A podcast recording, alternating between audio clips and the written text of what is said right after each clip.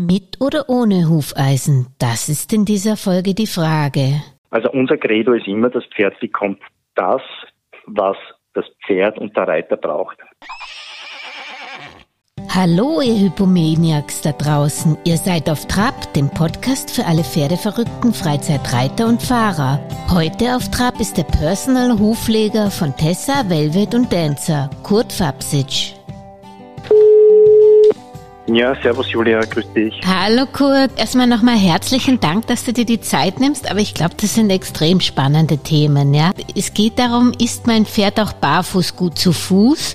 Da würde ich bitten, dass du dich kurz vorstellst. Ja, ich bin seit äh, circa 25 Jahren professioneller Hufschmied, habe meine Ausbildung äh, quasi im letzten Jahrtausend gemacht, wo es noch Beschlagschulen gab an der Wettmet und auch in Stadl Bauer. Damals gab es nur eine Befähigung äh, von der Innung, um einen Gewerbeschein zu haben.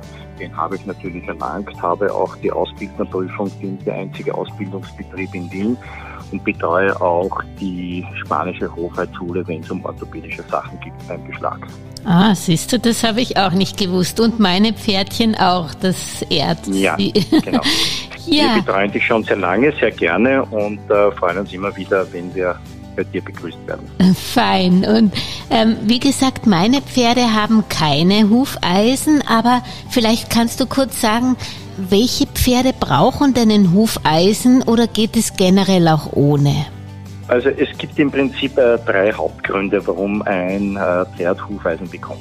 Ähm, hm? Erstens einmal ist es das Wachstum. Es kann sein, dass Pferde ein sehr langsames Wachstum haben und durch den Abrieb vom Boden her werden die Hufe immer kürzer und daher muss man diese Hufe dann schützen. Schützen kann man sie natürlich auch mit anderen Dingen. Das muss nicht ein Hufeisen sein, das gibt ja auch schon Beschläge mit Kunststoffoberfläche, aber es gibt natürlich auch Hufschuhe dazu. Ne? Der mhm. zweite Grund ist aufgrund von Orthopädie.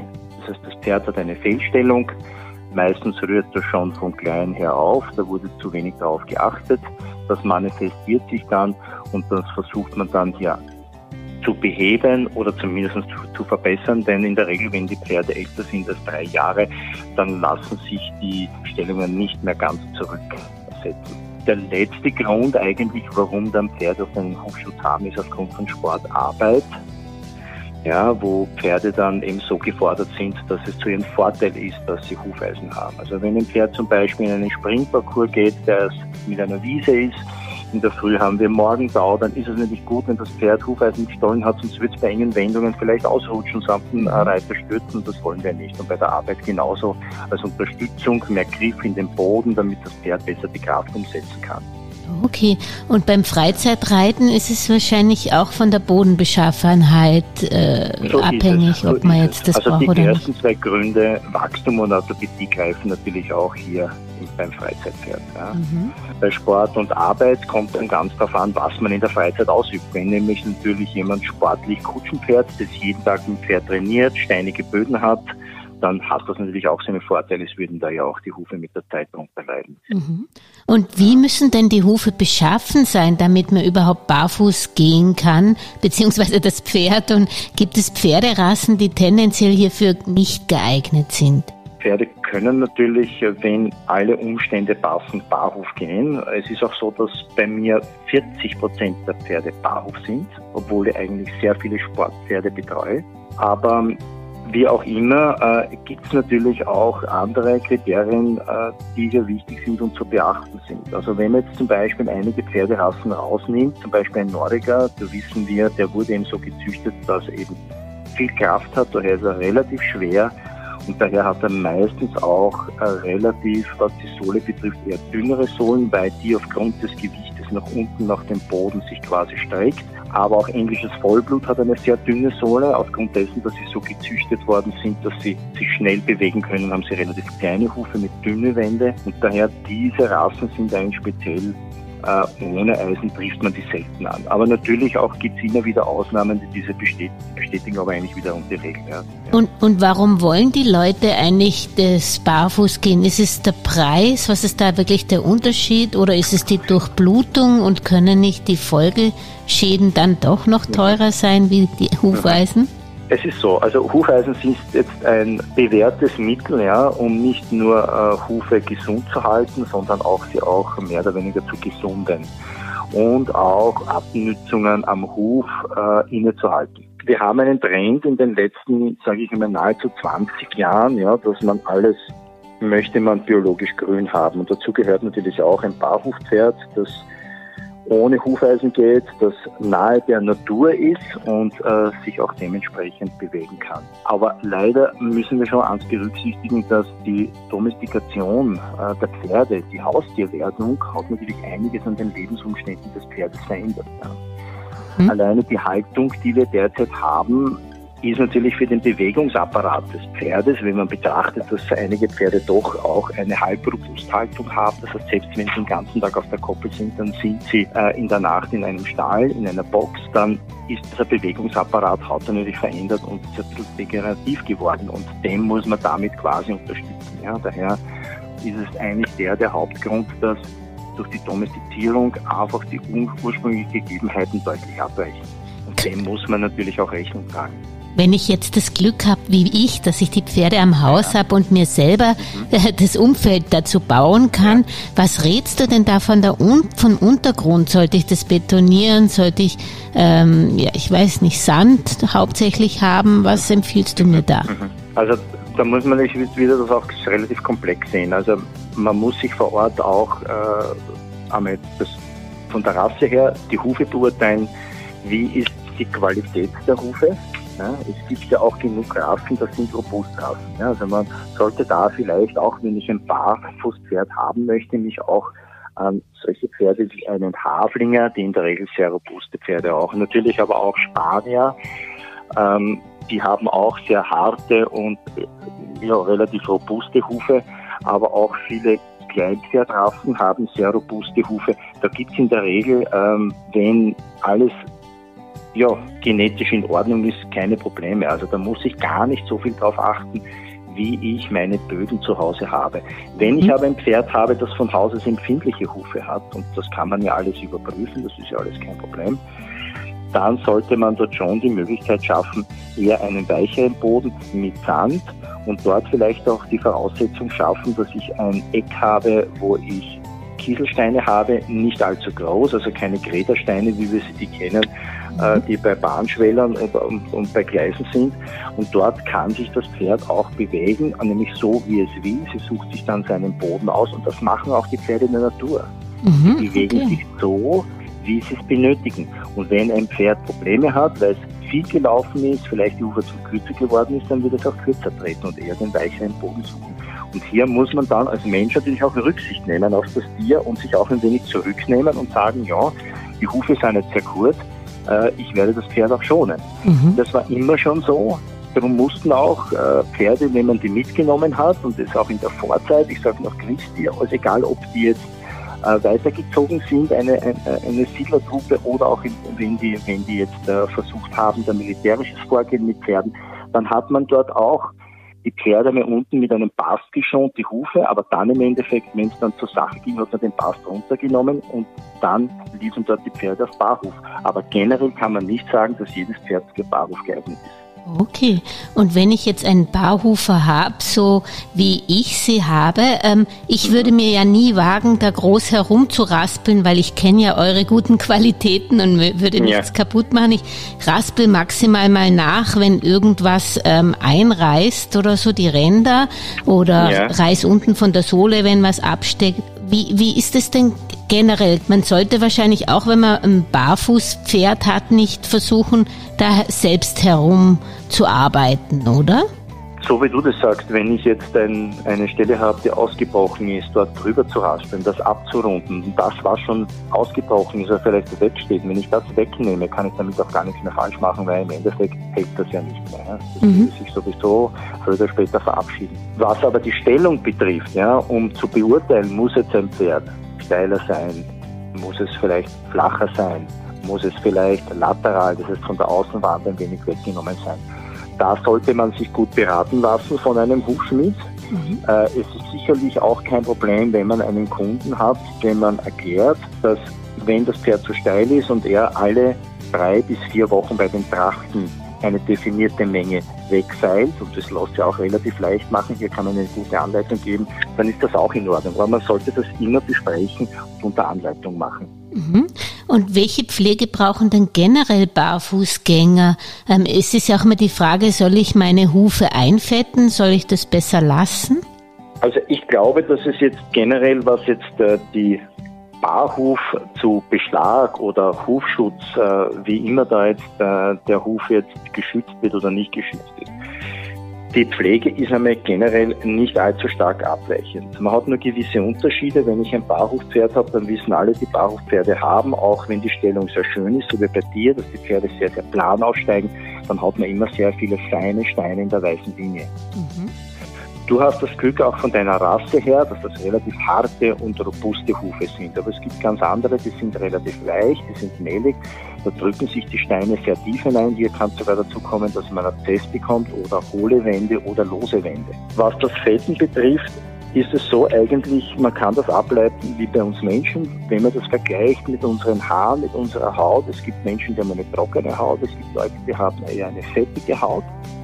Und bei den Pferden ist es auch so. Es gibt eher Pferde, die neigen zu sehr harten und trockenen Hufen. Vor allem dann im Sommer kann es dazu führen, dass sie dann leicht brechen. Und es gibt auch welche, die haben eher mehlige Hufe, weiche Hufe. Dementsprechend muss man dann Öl oder Fett, ist beides egal, einsetzen.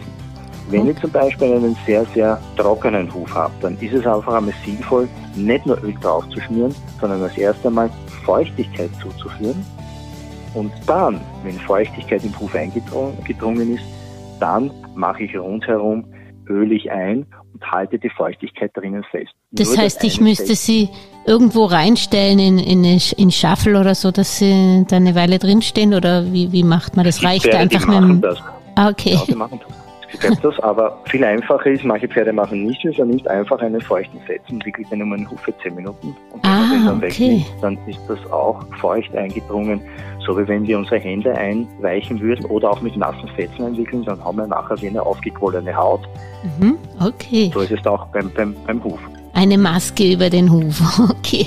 Äh, so und, und wenn, ja. ich möchte vielleicht noch was dazu sagen, es ist ja ganz interessant, es fällt vielleicht einigen auf, wenn sie die Hufe abspritzen, dann gibt es so eine weiße Haut oben bevor vor der Krone, bevor die Haare beginnen. Mhm. Das ist dann so ein Rand, der so weißlich ist wie, das ist so wie unsere Nagelhaut. Und zwar genau. nennt sich das Glasurschicht. Diese Glasurschicht geht normalerweise viel tiefer hinunter. Pferde, die viel im Sand laufen, reißt sich das natürlich weit nach oben ab. Aber diese Glasurschicht regelt eigentlich, sollte die Feuchtigkeit regeln. Also die ist niemals wegzunehmen. Und Aha. die sollte man noch nicht allzu stark mit Öl oder Fett zuschmieren. Das heißt, oft ist es so, dass man die oberen zwei, drei Zentimeter, wenn es eine Glasurschicht ist, sollte man eigentlich mit Öl oder Fett frei halten. Sonst verklebt sich die. Ah, das ist spannend, weil ich habe immer mich gewundert, warum er manchmal nicht bis nach oben ölt oder das, ja, das hat genau. seinen Grund. Okay. Ja, so ist es. So ist. Ah, du hast es schon angesprochen, man muss natürlich, wenn man barfuß unterwegs ist, viel mehr noch auf die Steinchen äh, achten. Ja. Ähm, Gibt es eigentlich sonst was, was ich beobachten und beachten kann beim Barhufer, dass ich merke, vielleicht das Pferd ähm, sollte vielleicht doch, braucht doch wieder ein Hufeisen? Ja, also prinzipiell ist es so, dass die Pferde einem das anzeigen. Ja? Wenn es dazu kommt, dass die Pferde äh, irgendwann einmal sich unwohl fühlen, dann werden sie auch nicht mehr über Steine gehen. Sie weichen dem aus. Der nächste Grund ist, und das kann jeder kontrollieren, wenn ich am Beginn des Sommers bin, dann habe ich eine gewisse Huflänge. Man nimmt einfach einen Zentimeterstab und messt von der Krone bis an die längste Stelle vorn an der Zehenspitze, das heißt die Zehenwand vorn und habe hier ein Maß, ich sage jetzt einmal 9,5 Zentimeter. Und wenn Pferde viel laufen und es ist sehr trocken und der Boden ist sehr aggressiv, dann werden die Hufe immer kürzer.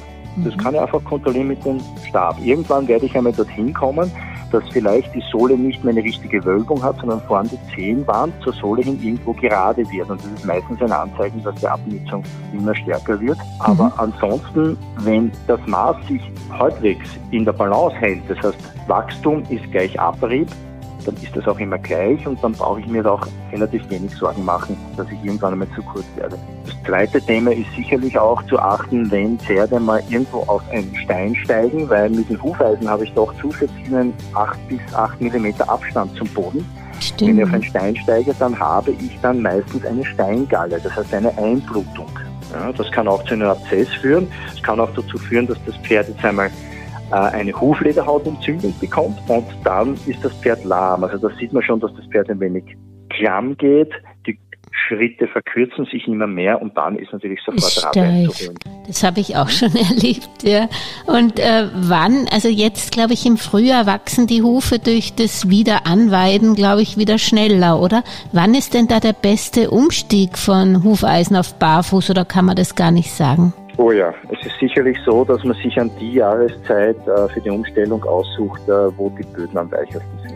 Aber mitten im Winter ist es natürlich auch nicht ideal, vor allem wenn die Böden frieren und es, man hat da auch diese Eisschollen teilweise drauf und das ist so richtig so spitz und hart gefroren, ist auch nicht ideal. Aber Frühjahr, das heißt Beginn nach Winter, haben wir ein bisschen mehr Bodenfeuchte, aber auch äh, dann nach dem Sommer, äh, Mitte Herbst hinweg zum Winter hin ist sicher die ideale Zeit, ein Pferd einmal umzustellen und da äh, die Hufeisen runterzunehmen, wobei ich schon sagen würde, man sollte sich da eines Professionisten bedienen, der sich die Hufe genau anschaut, das auch bespricht gemeinsam, auf was ist eigentlich zu achten und äh, ja, und mhm. dann kann man in gemeinsamer Abstimmung äh, festlegen, in was für einem Zeitraum man erwartet, dass die Umstellung stattfindet. Wie schon gesagt, das ist bei jedem Pferd nicht gleich. Und wie lange dauert so eine Umgewöhnung, dass ich mir keine Sorgen machen muss, wenn sie die ersten Tage vielleicht dahin stoppt? Bei uns ist in der Regel immer so, dass man sagt, äh, wenn, wenn von Haus aus die Dinge gegeben sind, dann haben wir fast eine Umstellung in kürzester Zeit. Und wenn ich sage in kürzester Zeit, dann reden wir von ein bis zwei Wochen und das Pferd läuft ganz normal dahin. Das heißt mhm. aber auch, Sohlendicke ist vorhanden, eine vernünftige Sohlenwölbung ist vorhanden, die Hufhärte passt, die Böden passen, dann ist das alles kein Problem. Mhm. Ansonsten kann es natürlich sein, dass ein Pferd einmal weggeht, aber dann schon beginnt, nach zwei bis drei Tagen klamm zu gehen. Man sieht es, man merkt es. Und äh, da muss man dann schon sensibel sein und sollte man beherrschen, dass man die Mittelfußarterie ertastet. Die mhm. ertastet man deshalb, weil dort erkennt man sofort, wenn eine Huflederhautentzündung vorherrscht, dann haben wir dort damit wäre ein Impuls, den wir spüren. Normalerweise mhm. darf man so wie an der Fessel praktisch in der Innenseite. Genau, genau. Mhm. Das ist auf der Innenseite unter dem Kabalgelenk zwischen dem Röhrbein und der oberflächlichen tiefen Beugesehne kann man hineingreifen. Normalerweise ist das dort alles, wie wir sagen, das ist oft sehr trocken und hart. Das heißt, man hineingreift, da gibt es kein aufgequilltes Gewebe. Aber wenn dieses Gewebe mal aufgequollen ist und man greift hinein und man spürt einen Puls, dann hat man garantiert ab dem Fesselgelenk nach unten eine Entzündung. Das kann natürlich sein, dass das Pferd fühlig ist, hat eine Huflederhautentzündung und dann muss man sofort Maßnahmen ergreifen. Oder so wie bei meiner Tessa damals die Hufrehe dann die, der Grund genau. war. Mhm. Da ist die Hufe entstanden, wobei man sagen muss, nicht durch die Fühligkeit, sondern durch ein Stoffwechselproblem. Was kann man vielleicht noch sagen, wie oft müsst ihr kommen, wenn man ein Barfußpferd hat und ein äh, Hufeisenpferd? Du kommst ja immer, Gott ja. sei Dank, so verlässlich alle sieben Wochen. Ist das immer ja. die, der Rhythmus oder gibt es da unterschiedliche Rhythmen? Nein, wir haben schon unterschiedliche Rhythmen. Also bei Sportpferden ist es das so, dass also die Hufe, wenn möglich, immer in einer optimalen Länge äh, sein sollten, vor allem bei Springpferden, weil da sehr viel Belastung draufkommt, wenn die in den S-Klassen springen. Mhm. Also da zählt jeder, sage ich einmal, fast schon Millimeter, wo der Huf länger oder flacher wird, weil da einfach äh, die Verbeugesehne, ganzer äh, Fesselkopf viel stärker beansprucht wird. Ansonsten halten wir im Durchschnitt einen Sieben-Wochen-Rhythmus, weil wir da drauf gekommen sind, das ist das richtige Mittelmaß zu Sommer und Winter. Früher haben wir das oft immer gewechselt, haben wir gesagt, okay, im Sommer machen wir sieben Wochen, im Winter machen wir acht Wochen, weil da der Stoffwechsel langsamer ist. Aber im Endeffekt hat sich das nicht bewährt. Ja. Wir haben jetzt immer sieben Wochen generell durch und ist, glaube ich, ein vernünftiges Maß, ja, das, das äh, für die Pferde gut ist und auch, man muss ja auch immer an den Besitzer denken, was auch für die Geldbörse gut ist. Denn wenn man nach der Wett mitgehen würde, dann würde die schlagen vor alle vier bis sechs Wochen. Und du, äh, du sagst auch immer, es kommt die Gesundheit von innen. Also was kann man denn äh, machen oder zufüttern, damit man die Horn- oder Hufbeschaffenheit verbessert? Ja. Also wenn ich, wenn ich äh, für den Huf und auch zählt dann noch das Fell dazu, weil das ja beides im Prinzip äh, aus demselben Material ist. Wenn ich diese Hornbeschaffenheit verbessern möchte, dann hilft natürlich Biotin im Prinzip das wichtigste Baustein für ein gesundes Horn. Aber wesentlich ist natürlich, dass man auch schaut, was brauche ich, damit Biotin vernünftig in die Zelle eingebaut wird. Und da ist Methionin, das ist eine Aminosäure, die muss mindestens in einem Verhältnis von 10% zum Biotin vorhanden sein, weil sonst möchte ich ein Haus bauen, habe aber keine Scheibtruhe, wo ich den Ziegel zum Haus hinterbringe, sondern das Biotin geht einfach hinten wieder raus. Okay. Zink ist auch sehr wichtig. Ja? Und diese drei Komponenten und eine vernünftige Hufpflege, ich sage, ja, wann öle ich? Es gibt genug Pferde, wo einfach die Hufe von Haus aus gar keine Pflege brauchen. Ja, die sind in einem sehr, sehr guten Zustand. Es ist nur so, wenn man, die Leute fragen uns immer, warum ölt sie eigentlich die Hufe ein, nachdem sie fertig sind. Wir machen das eigentlich nicht, weil äh, es einfach gut ausschaut, sondern wir beraspeln ja den Huf und damit öffnen wir die Poren. Und damit wir dann dort die Feuchtigkeit nicht verlieren, schließen wir das dann wieder mit Öl oder Fett. Aber man braucht die Hufsohle unten nicht behandeln, wenn man jetzt zum Beispiel auskratzt oder so danach? Muss man nicht behandeln, wenn der Huf soweit in Ordnung ist. Wir machen das aber schon manchmal. Mhm. Das heißt mit Öl oder mit Hufteer, das heißt Buchenter, nämlich dann, wenn die Hufe sehr, sehr weich sind. Wenn die sehr mehlig und weich sind, und Wasser von da unten das Ganze mehr oder weniger und auch der Strahl dann ganz schwammig ist, weil die eben ewig lang irgendwo im Glas stehen, was natürlich nicht ideal ist. Dann kann man sehr wohl unten mit Hufteer einbindeln, das kurz antrocknen lassen und das schottet ab. Und mhm. Buchenteer ist überhaupt ein altes Mittel, das hat man früher oft verwendet, auch bei Strahlfeile, wobei ich sagen muss, man muss als erst die Strahlfeile komplett wegschneiden und dann Buchenteer drauf, mhm. weil der Strahlfeile anaerobes Bakterium ist, das heißt ohne Sauerstoff wachsen diese Bakterien am besten. Daher ist etwas, was etwas dicht macht, nicht gut, wenn man Strahlfälle hat. Aber ansonsten genau. Ist eine tolle Sache, wenn ich einen zu feuchten Buch habe, es unten einzuschmieren. Also kein Hufteer, wenn Strahlfäule schon sichtbar ist. Ja, und ja. dann ist wahrscheinlich Kupfervitriol oder sowas, was man da hinein. Zum Beispiel, ja. Also alles, was gegen Strahlfälle hilft. Das beginnt mhm. bei äh, Wasserstoff, ja, wobei bitte Wasserstoff unter 2, 2 3, 4 Prozent mhm. nutzt gar nichts. Ja, Achso, nützt nichts, okay. Nein, da muss man schon richtig zulangen, 8 bis 10 Prozent. Ah, okay, das ist auch ein guter Wasserstoff Tipp. Nehmen. Natürlich auch, wie du es vorher schon gesagt hast, äh, dieses Mittel hilft, das Kupfervitrol hat leider, gibt es das ja nicht mehr so häufig wie es früher, weil früher hat es die Pasta ja gegeben, auch freien Handel. Mhm. Das ist leider jetzt alles äh, verschreibungspflichtig.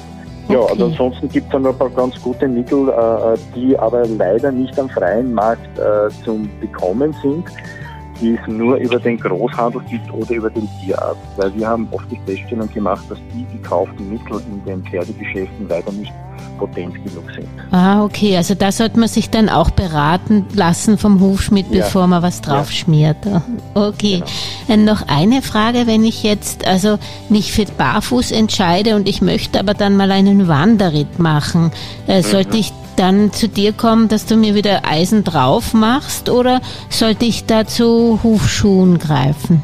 Also ich würde das abhängig machen, wo ich wanderreite. Wenn ich jetzt wirklich über Stock, Stein, Wasser und so weiter, natürlich kann man da mit Hufschuhen auch gehen. Man muss aber eines beachten, ähm, wenn das sehr sandig ist, ein Hufschuh ist nicht dazu gedacht, dass er 24 Stunden oben ist. Das ist gleich vorweg.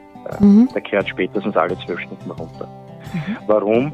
Schmutz fällt in den Schuh hinein, sogar bei uns auch hineinfallen kann. Wenn ich das länger verwende und das Pferd gar nicht dran gewöhnt ist, dann reiben sich oft die Ballen auf. Da muss ich im Vorhinein schon schauen, ja. habe ich den richtigen Hufschuh, weil die Hufschuhe sind nicht alle gleich. Es gibt welche für niedrige Trachte, für hohe Trachte, für einen länglichen Huf, für einen, einen runden Huf. Also der mhm. muss richtig passen, der darf sich auch nicht verdrehen. Und falls ich ein sehr empfindliches Pferd habe, und die Schiene sind oft so, ja, dass sich die dann leicht aufreiben, dann gibt es auch so etwas wie Neoprensocken, die man zuerst anzieht und dann den Hufschuh drüber anzieht. Also da würde ich mich auch beraten lassen. Da gibt es einige Dinge, äh, die einem da schon helfen, damit das einfach reibungsloser geht. Mhm. Wenn ich aber wirklich jetzt in ein ganz wildes Gelände hineingehe, wie ich sage, Stockstein, irgendwo auch, wo sehr viele Felsen sind, also dann wird wahrscheinlich das Hufeisen besser sein und es ist kein Problem, einmal ein Hufeisen hinaufzugeben und auch wieder runterzunehmen. Deswegen wird das Pferd jetzt nicht verweichlicht werden in den nächsten drei Wochen, nur weil bei einem Wanderritt über täglich 30 Kilometer oder vielleicht 40 oder sogar mehr manche äh, da einmal Hufeisen oben habe. Ja, und umgekehrt, wir kommen zwar jetzt in Frühling, aber viele denken sich wegen dem Stöckeln mit dem Schnee im Winter, dass man da die Eisen mal vorübergehend runternimmt. Empfehlst du ja. das? Und, oder wenn ich jetzt zum Beispiel im Sommer mein Pferd auf die Alm bringen will und ja. die, da darf man keine Hufeisen haben. Ja. Ähm, ja. Ist, das, ist das ein Problem, wenn das jetzt außer, wenn natürlich, wenn es medizinische Beschläge sind, ist das natürlich ein Problem, aber grundsätzlich. Ja, also grundsätzlich, wenn jemand nur äh, Eisen oben hat, weil einfach, wenn das Pferd einfach äh, viel beansprucht wird, sich viel bewegen muss, und davon rede ich jetzt nicht am Tag eine halbe Stunde, sondern es gibt Leute, die machen wirklich jeden Tag zwei Stunden etwas mit dem Pferd oder manchmal drei und haben sehr aggressive Böden. Die haben oft nur die Hufeisen um, damit die Hufe nicht zu kurz werden. Natürlich, wenn ich das Pferd dann auf die Weide stelle, habe ich weniger Abnutzung, weicher Boden, Gras brauche ich kein Hufeisen. Ich mhm. wird auch dort zurechtkommen damit. Ja. Hinten ist es immer so eine Geschichte. Es gibt schon Pferde, die brauchen das auch orthopädisch, aber es gibt ja heute schon genug Beschläge, die eine Kunststoffummantelung haben. Das heißt, wir haben quasi innen eine Art Eisenkern, aber außen sind sie nur Kunststoff. Und die werden mittlerweile überall, also ich kenne keinen Offenstall mehr, wo man die ablehnt. Das ist quasi ein Eisenkern ist drinnen. Ja. Und außen habe ich dann wie eine Kunststoffbeschichtung, aber eine richtige, also nicht einmal so eine harte. Und äh, die Huft, also die, dieser Beschlag heißt auch Duplo so wie die Schokette. Mhm. Kann man sich auch anschauen. Das vertreibt der Herr Frank in Deutschland. Die sind wirklich erstens einmal vom Abritt ganz toll. Die halten genauso lange wie Hufeisen. Und im Endeffekt, wenn die Pferde das oben haben und dann würden sie sich treten, ist es genauso, wie wenn sie nichts oben hätten. Okay, also Fazit, das hat mir ja bei euch immer gut gefallen, schon, dass ihr einem kein Hufeisen einredet. Gut zu Fuß kann das Pferd barfuß Richtig. und mit Hufeisen sein, wenn man eben die, genau, die. Voraussetzungen genau. dafür ja. schafft. Also unser Credo ist immer, das Pferd bekommt das, was das Pferd und der Reiter braucht. Mhm. Das heißt, wenn das nicht nötig ist, und es sollte in Zukunft sein, dass ich sage mal 80 Prozent das nicht nötig haben, dann werde ich wahrscheinlich 80 Prozent äh, Pferde haben, die keine Hufeisen haben. Denn die Barhufpflege ist im Prinzip auch genauso wichtig ja, wie ein Beschlag. Denn der unterste Sockel oder das Wichtigste ist ja, dass das Pferd einmal richtig dasteht. Mhm. Dazu gehört die Korrektur. Und das ist jetzt egal, ob Beschlag oder nicht Beschlag. Die Korrektur des Pferdes und die richtige Stellung ist das Wichtigste. Und mir nutzt der beste Beschlag nichts, wenn drunter die Korrektur nicht passt. Daher, mhm. Korrektur ist etwas ganz, etwas Wichtiges. Das darf man auf keinen Fall sagen, naja, der hatte keine Eisen, das ist dann nicht so wichtig. Im Gegenteil. Dort sind dann Abnützungen viel schneller sichtbar, als wenn er Eisen hätte, weil das Eisen ja lässt sich nicht so leicht abreiben. Aber wenn ein Pferd zum Beispiel mehr auf der Außenseite auffußt und der Boden ist hart, dann wird diese Seite sich ganz schnell weg, wegreiben und dann wird man vor allem wird das Pferd schief im Gelenk drinnen stehen. Und das Gelenk an sich selbst steht nicht nur schief, sondern wir haben auch Hilfsbänder. Links und rechts sind Ligamente. Und diese Ligamente werden auf einer Seite dann in die Länge gezogen, dort wo der Spalt größer ist und auf der anderen Seite, wo der Spalt kleiner ist, quasi ja, der, dieses Ligament zieht sich mit der Zeit zusammen und so entsteht dann eine permanente Schlechtstellung. Okay, also wie gesagt, die kann dann wieder eigentlich nur ein Fachmann erkennen wie ihr, die da wirklich auch die Ausbildung haben. Apropos Ausbildung, ich weiß nicht, machst du das noch? Du hast ja immer wieder Kurse angeboten, auch für die, mhm. für die Reiter und, und Fahrer, dass ja. sie sich äh, ein bisschen über den Hof informieren. Ja, das haben wir ein bisschen ein wenig ins Hintertreffen gekommen, da wir äh, sehr viel zu tun haben, habe ich das eigentlich in den letzten zwei, drei Jahren eher weniger angeboten. Okay. Weil ich mich sehr stark darauf äh, äh verlegt habe, äh, selbst mit die Leute für meine Firma auszubilden. Das heißt, bei mir, wenn jemand beginnt, geht es nur mehr über die Lehre. Die dauert ja heute drei Jahre und beinhaltet 6500 Praxisstunden und 1000 Stunden Theorie. Äh, das ist mir eigentlich sehr wichtig und das fordert mich eigentlich sehr, äh, dass man die eigenen Leute äh, Nachwuchs schafft. bringt. Mhm. Genau, Nachwuchs schafft.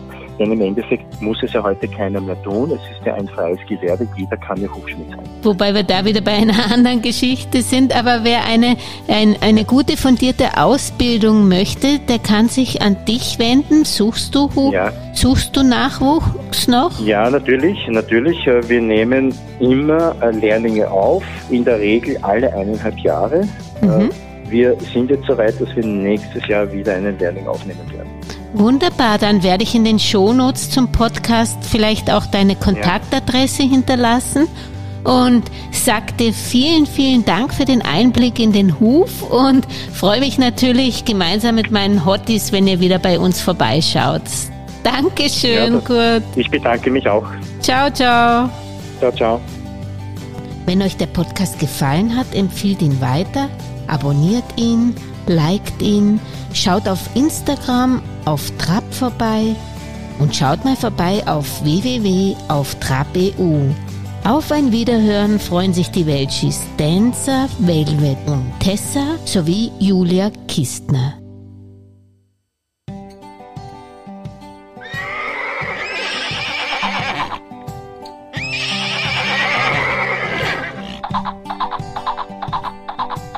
Zum Schluss noch der Disclaimer. Dieser Podcast könnte Produktplatzierungen beinhalten, wenn uns ein erfolgreicher Pferdefachmarkt, ein Produzent von landwirtschaftlichen Produkten oder Hindernissen oder auch eine Futtermühle sponsern würde. Wir freuen uns auf Anfragen unter auf trap.gmail.com.